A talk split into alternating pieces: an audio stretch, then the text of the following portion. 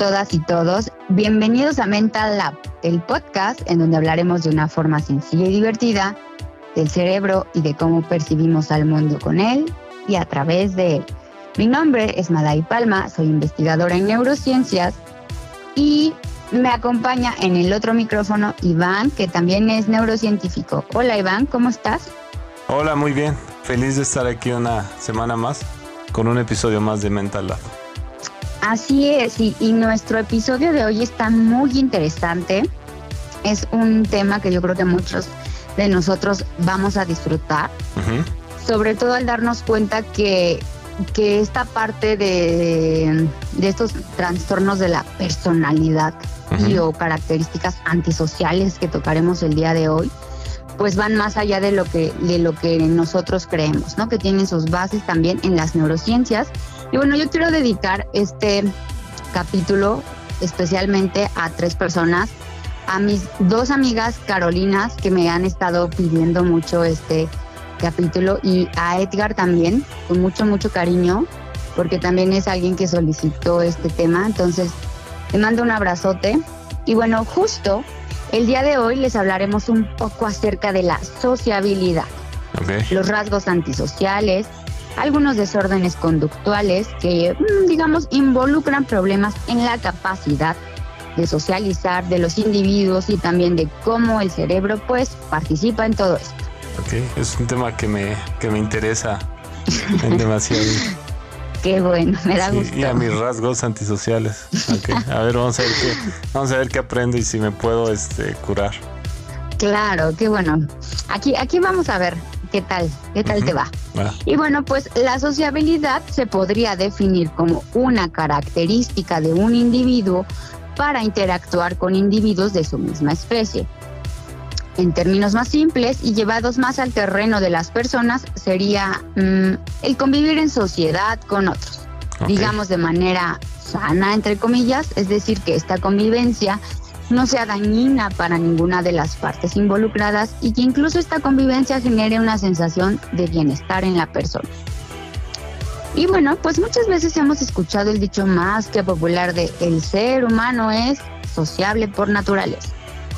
Y aunque desconocemos quién fue la primera persona en afirmar esto, el escuchar esa oración nos parece a todos algo pues bastante razonable y digamos bastante lógico. Una, porque yo creo que pues es normal, vivimos en sociedad. Y la otra, pues porque ya lo, lo dije al principio, esta parte de sociabilidad, o sea, no solamente habla del ser humano, sino a muchas especies que interrelacionan unas con otras y bueno, pues ya desde hace miles y miles de años los seres humanos vivían en comunidades con jerarquías y desigualdades. Así como hasta hoy, pues sigue sucediendo. De hecho, sí. Pero justo lo que decía, ¿no? No nos debemos sentir tan especiales porque pues muchísimos animales en el reino animal tienen estas características y o comunidades, ¿no? Ya, llámesele parvada o jauría, eh, etcétera, etcétera. Es decir, estamos como, digamos, programados y o capacitados para ser ser social. Ok, perfecto. Hay también como, como un paréntesis. Ya también nos habían pedido hace un tiempo un capítulo acerca de qué pasa con, con... Hay un caso en especial, ¿no? De un niño que se crió prácticamente solo, digamos, en la selva. que, que nos lo habían pedido, nos habían pedido que revisáramos ese caso en particular. Entonces probablemente más adelante veamos qué pasa en estas situaciones en donde a un individuo se le, digamos, impone esa condición de vivir apartado de la sociedad y qué efectos puede llegar a tener sobre su desarrollo. Claro, como en el libro de la selva. Ándale, algo así, o en Tarzán, ¿no? Que también era un niño que vivió ahí en la, en la selva. Claro. Y bueno, eh, justo creo, creo que de manera muy importante. Lo interesante de todo esto que estamos describiendo es qué pasa cuando a causa justo de un trastorno, pues se ven afectadas las capacidades de socializar de una persona. Por citar un ejemplo, el caso de personas con autismo o Asperger, o incluso en personas con trastorno por evitación, o también se le denomina trastorno de la personalidad evitativa o trastorno de la personalidad ansiosa. Porque bueno, en este tipo de casos, por decirlo así, incluso en el de la esquizofrenia, lo que al menos es evidente es que en el cerebro de estas personas algo no está funcionando como debería. Y es por eso que hoy discutiremos algunos aspectos acerca de la sociabilidad y de cómo nuestro cerebro se encarga de manejar este rasgo. De manera muy importante, y solo así como un paréntesis, pues bueno, el DSM-5, que es el Manual Diagnóstico y Estadístico de los Trastornos Mentales, y digamos como el más actual, pues justo este tipo de trastornos de los que yo les decía hace un ratito, que es el trastorno de la personalidad evitativa o de la personalidad ansiosa, pues tiene esta característica de inhibición social, ¿no? Hay sentimientos en las personas de, digamos, inadecuación, de hipersensibilidad a la evaluación negativa, pues rechazo de, o digamos, desaprobación. Y por supuesto lo que no quieren es interactuar con alguien más o de manera social muy general, porque lo que ellos no quieren es, digamos, experimentar todas estas características negativas, ¿no? Incluso se ha descrito que muchos de estos trastornos pues comienzan en la adolescencia o al inicio de la edad adulta y puede darse obviamente por diferentes contextos.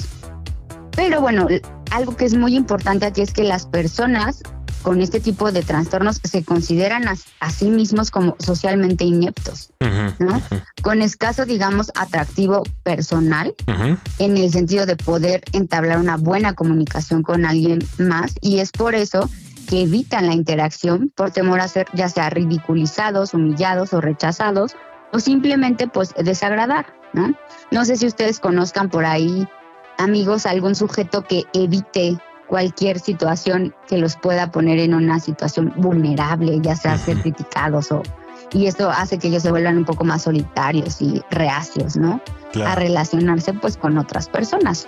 A veces exceptuando el núcleo familiar y ya sabes, uno que dos amigos bien seleccionados. Ok, que también aquí algo que, que me imagino que tenemos que, o bueno, que más me gustaría preguntarte, es, yo me imagino que es diferente tiene que ser muy diferente este tipo de personalidad que tú mencionas con una persona que es introvertido, ¿no? Porque tal vez un introvertido no necesariamente experimenta todos estos sentimientos negativos que, que tú mencionabas, ¿no? Claro, podría, o sea, podríamos eh, evaluar bien cuáles son las diferencias, porque por supuesto este es un manual de diagnóstico y no quiere decir que todas las personas que, que tienen, digamos, a una tendencia a tener menos socialización, pues tengan que estar metidas en este manual diagnóstico, ¿no? Claro. Sin embargo, también yo me acuerdo mucho en la facultad que veíamos en teorías de la personalidad a Carlos Gustavo Jung y él me acuerdo mucho que hablaba de este tipo de personalidad introvertida, por ejemplo, ¿no? Que es otro tipo de personalidad que se desarrolla también de acuerdo a cómo lo que ya hemos tocado en muchos de nuestros podcasts, nuestra crianza es. Entonces, eh, dependiendo también de nuestro tipo de crianza, podemos ser o mayormente extrovertidos o introvertidos. Pero creo que la diferencia también aquí es que ya en un trastorno es que justo esto, estos estas personas pues van a soler mostrarse mucho más desconfiados, pero esta desconfianza pues se debe más al miedo per se, a encontrarse digamos... Em, más bien a que el otro le considere como inferior, ¿no? Y ese miedo que desencadena que las personas per se le hagan daño.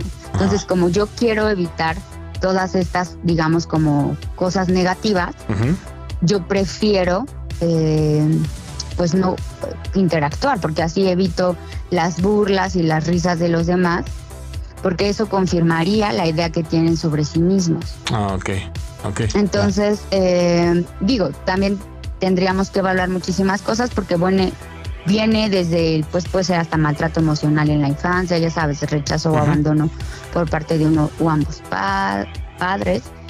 Y bueno, pues este tipo de personas tienen mayor riesgo de desarrollar el trastorno, pero ya lo vamos a ir aquí como desmenuzando. Ok, perfecto. Y es tan interesante que justo un estudio reciente de la Universidad de Stanford nos demostró que la hormona del amor, nombre que le encantaría a Marta de baile, o sea, la oxitocina, es una sustancia que no solo está involucrada en la conducta sexual, el orgasmo y la formación de lazos, sino que también está relacionada en la sociabilidad. Ok. Este estudio del doctor Malenka, publicado en Science, demostraba que la oxitocina ejerce sus funciones sobre el circuito de recompensa. Es decir, cuando un ratón interactúa con sus amigos ratoncitos, digamos aquí como breve paréntesis, pues les queremos recordar acerca del circuito de recompensa, del cual ya les hemos hablado en episodios anteriores. Entonces, este circuito de recompensa es un conjunto de estructuras que se encargan de codificar la información de las cosas que nos parecen benéficas, ricas o reforzantes, ya sea el comer, el beber, el tener sexo y también, como ahora ya lo sabemos, pues la sociabilidad. Ok, suena bien. Sí, además es súper interesante porque en este estudio, justo, eh, pues Malenka lo que nos trata de mostrar es cómo esta hormona que solamente se había asociado, digamos, para ciertas conductas bien específicas, pues también ahora nos va a permitir interactuar. De hecho, no sé si recuerdas que yo te decía que que leyendo estudios de crianza, ahora se veía que justo el padre, en este caso refiriéndome al sexo masculino, pues necesita pasar mucho tiempo de calidad con su hijo, sobre todo con un bebé, digamos, recién nacido o en la etapa de crianza, para que él tenga la, digamos, la oportunidad de liberar oxitocina durante su cuidado. Y así ya no solo sería la madre la que libera oxitocina, que se da, digamos, de forma pues, durante el parto y natural, sino que el padre también podría experimentar esto y por supuesto dejando atrás todos los mitos de la crianza donde antes las que criaban solo eran las madres y el papá ya sabes que solo hacía acto de presencia por ser una persona que trabajaba y dejaba ahí el dinero, pero no que interactuara con la crianza, lo cual a mí me parece súper interesante y súper importante. Sí, de hecho, aparte de este papel que tú mencionabas de la oxitocina como en la formación de, lazos en humanos y en cuanto a la creación de vínculos de los padres con, con los hijos, también otro papel muy interesante que se ha visto de la oxitocina es en la monogamia. Y esto se ha descubierto en unos experimentos que eh, llegaron a ser en unos ratoncitos de campo. Entonces encontraron que estos ratoncitos eran capaces de formar vínculos entre, digamos, pareja de monogamia, lo cual es curioso porque son muy pocas especies en la naturaleza que tienen este, estos vínculos como monógamos.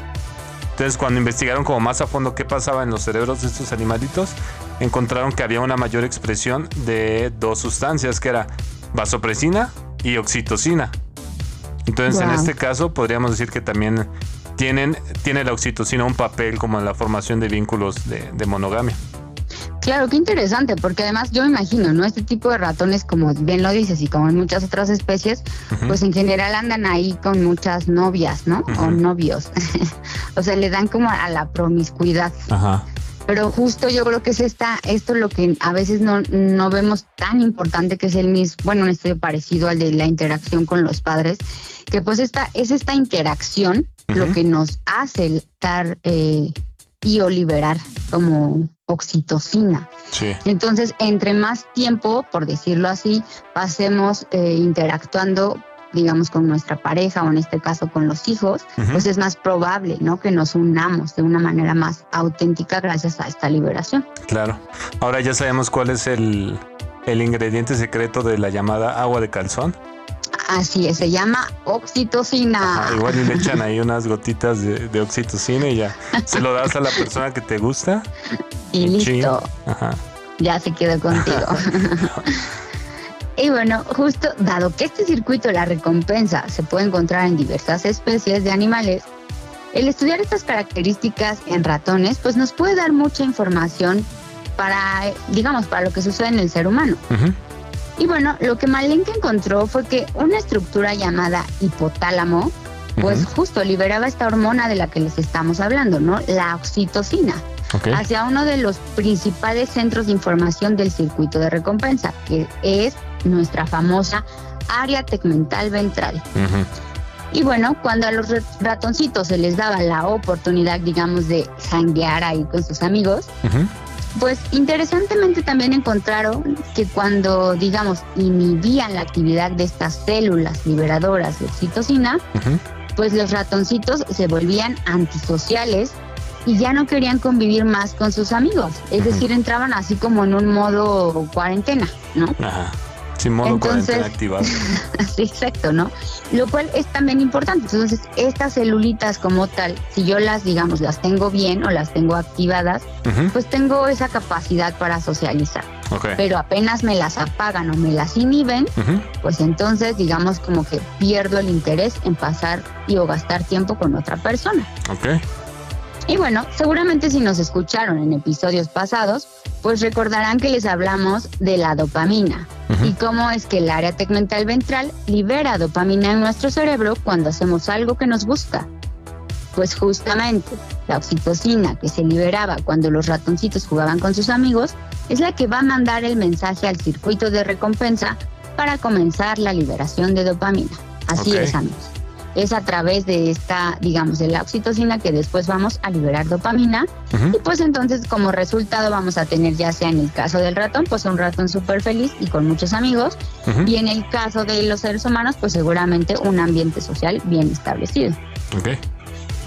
Y el hecho de que ahora sepamos esto, pues podría ser de gran beneficio para pacientes con autismo, esquizofrenia o lo que decíamos, de personas que tienen eh, pues algún trastorno de sociabilidad o problemas simplemente para socializar. Y bueno, gracias a esto que es que se plantea, pues bueno, yo creo que toda la importancia de, del estudio y probablemente ya haya en el mercado o incluso apenas estén probando medicamentos cuyo target sea la liberación de oxitocina para tratar de mejorar esta condición. Ok, eso está bastante interesante. Justamente porque pues así abre la posibilidad, ¿no? A un, a un nuevo tratamiento para, para estas personas que, como tú decías, cuyo target sea la oxitocina. Está, está bastante bueno. Así es. Y bueno, un estudio de hace apenas dos años, que yo creo que fue un, estudio que nosotros disfrutamos mucho leer, gracias a, a, otro grupo de investigadores a cargo de la doctora Camila Bellón, pues demostró que las células de dopamina del circuito de recompensa estaban bastante involucradas en la sociabilidad. Ok. Y bueno, la doctora y compañía lo que hicieron fue jugar con las neuronas de dopamina del circuito de recompensa, tal cual, como si fuera un switch de luz. Es decir, lograron manipular la actividad de estas células con herramientas de optogenética. Y aquí como paréntesis, pues brevemente Iván les puede explicar un poquito más acerca de cómo funciona esta técnica. Claro. Bueno, esta técnica tiene, como justamente bien lo explicaste tú, la finalidad de poder activar y apagar las células del cerebro tal cual como si fueran un switch de luz. Entonces, ¿cómo lo hacen? Lo que, lo que pasa acá es que con herramientas de, de modificación genética se ha logrado implantar un receptor dentro de las células, bueno, más específicamente de las neuronas de animales vivos, en este caso de ratoncitos. Entonces, este receptor que les estamos implantando, ¿para qué sirve? Bueno, el origen de este receptor en realidad viene de un alga que digamos es fotosensible a la luz, como su nombre lo dice. ¿A qué me refiero? A que estas algas, cuando tú les pones una fuente de luz cerca, se mueven hacia la luz, ¿no? Siguen la luz. Entonces, ¿qué está pasando en su mini sistema nervioso de estas algas? Que tienen este receptor que se activa ante la luz. Entonces se activa, el receptor, echa a andar las neuronas y provoca que el animal se mueva hacia la luz. Entonces, pues gracias a años y años de investigación, se logró crear como una copia de este receptor, que es el que le implantamos a los ratoncitos en condiciones de laboratorio, y con una fuente de luz externa se puede manipular este receptor. Entonces este receptor se abre, permite la entrada de iones y esto genera que la célula pueda activarse o inhibirse.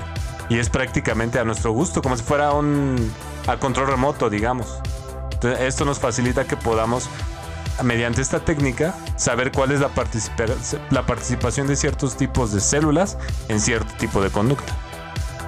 Claro, es como que esos tipos de memes, para que también les quede muy claro, cuando tenemos como de modo muy simplificado, pues el modo activado o modo apagado, ¿no? Entonces ya ves cómo aparece así como mood de hoy, pues ya, durmiendo, ¿no? Y tienes otra imagen donde viene activo, pues más o menos así, solo que obviamente para eso pues tardaron años de investigación y pues a nivel digamos como de lo que se hace no es así como de inmediato, pero al final eso es lo que queda, tenemos un switch de prendido y apagado. Y bueno, justo entonces, al tener la capacidad de apagar y prender estas células a su gusto, la doctora Villon encontró que al apagar estas células, los ratoncitos perdían el interés de socializar con otros ratones.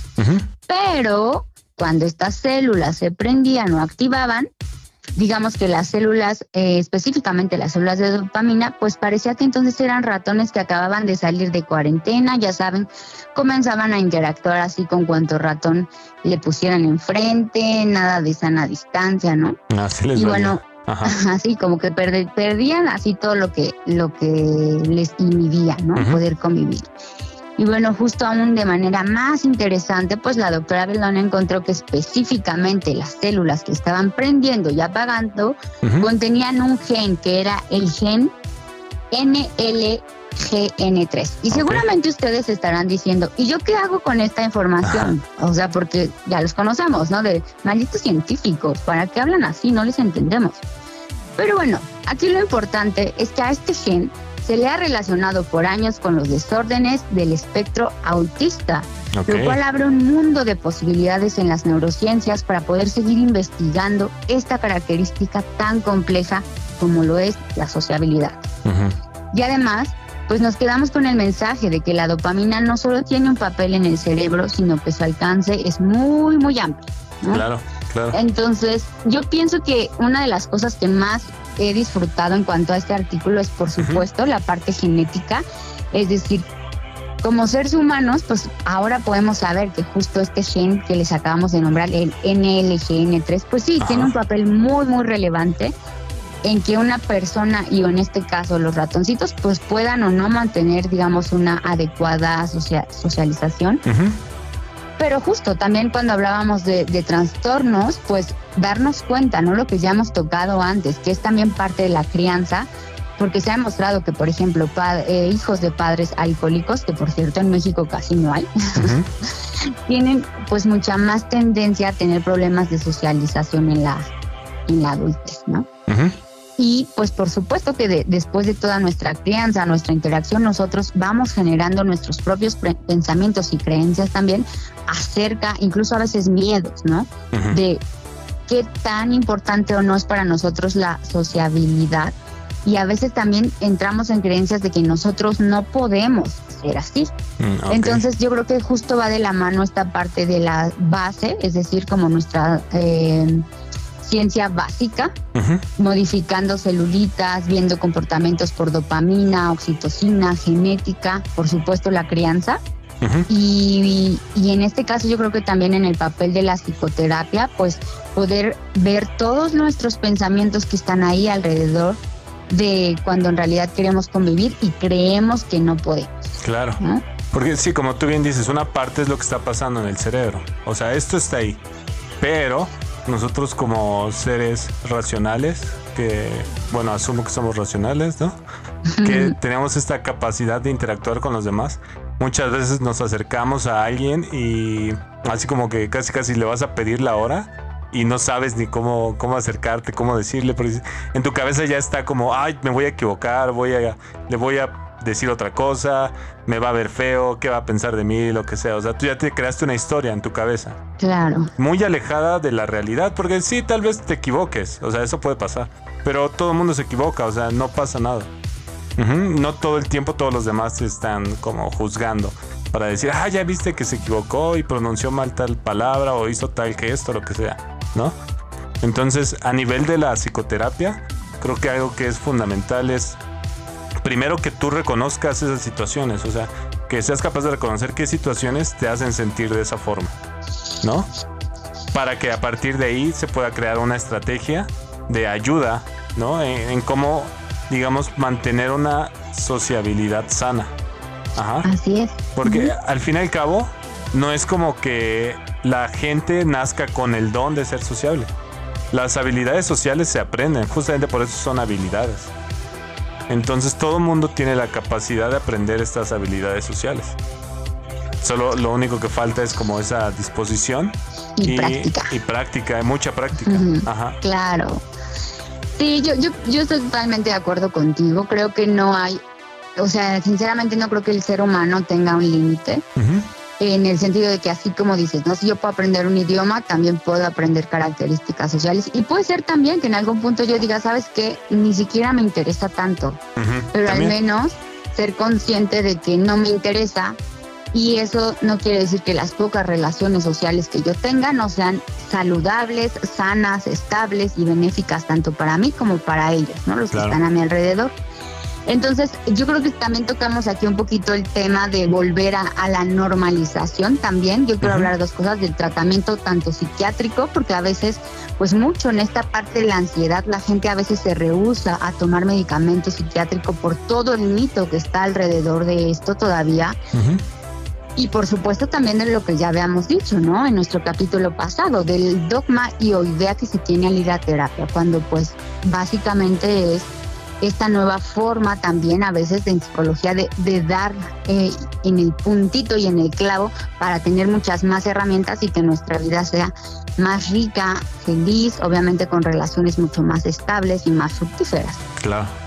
Entonces, eh, a mí me, gustaba mucho esto que decías y que también mencionábamos en el podcast de que, bueno, probablemente también puede ser el siguiente target, ¿no? A nivel de medicamento pero que pues bueno, el ser humano al, final, como bien lo acabas de mencionar, es un todo. Entonces eh, yo pienso que entre más herramientas tengamos para tener pues un mejor contacto con los demás y con nosotros mismos, pues mucho mejor. Es decir, si alguien necesita de medicamento, adelante. Sí, porque... Y si no, pues terapia. Sí, porque también es obvio, bueno, no sé si sea obvio, pero algo que tenemos que tener en mente es que obviamente alguien que tiene autismo o Asperger, como casos severos o esquizofrenia, pues por más que lo lleves a la terapia no va a salir. No es lo único. Porque digamos que ahí tiene ya un déficit orgánico a nivel de producción, tal vez de oxitocina. Simplemente su cerebro no puede hacerlo. No da. Entonces necesita esa ayuda externa que le ayude a echarlo a andar. Y a partir de que ya se tiene un nivel, digamos, como estable, ahora sí ya se puede empezar con la psicoterapia y decir, bueno, ahora vamos a aprender que cuando conozcas a una persona no le tienes que picar los ojos, ¿no? o sea, ya le vas enseñando cómo, cómo comportarse. Claro, le enseñas cómo brillar en sociedad. Ajá. Literal. Y sí, así es, amigos. O sea, si ustedes conocen a alguien que te pudiera o tiene algún tipo de trastorno así, pues no duden en, ahora sí que motivarle, ¿no? Para que encuentre en su momento, pues ayuda ya sea psiquiátrica, como en el caso que le acaba de mencionar Iván, si es necesario, o psicológica y psicoterapéutica. Y ya de plano, si, ya de plano, si ven que no funciona, suban un día a su coche, llévenlo ahí al bosque y lo liberan. Feliz, como antisocial en cuarentena. Así es, amigos. Y bueno, pues yo espero que hayan disfrutado muchísimo el capítulo y podcast del día de hoy. Em, ojalá que, bueno, mientras todo esto se está acoplando para que nosotros podamos regresar a la casi normalidad, y yo esperaría que faltara más tiempo, pero parece que no. Eh, pues ya estén pasando bien. Agradezco mucho a las personas que estuvieron con nosotros interactuando el pasado viernes. Gracias por todas sus preguntas. Y bueno, por ahí nos faltó tiempo para contestar otras, pero muchas gracias por participar. Recuerden seguirnos en Spotify y darle like también a nuestra página de Facebook. Escúchenos por YouTube. Y pues ojalá tengan una gran semana hasta que nos volvamos a escuchar. Claro, también este saludos a todos, gracias por haberse conectado en, la, en el live de Instagram y esperemos que muy pronto volvamos a hacer otro live con un poquito más de anticipación que le, de, avisarles para que estén ahí atentos y puedan interactuar. Y recuerden también entrar a nuestra página de Patreon ahí para echarnos unos centavos en nuestra cartera. Así es, amigos. Y bueno, pues que tengan una excelente semana. Nos escuchamos muy pronto. Bye. Bye.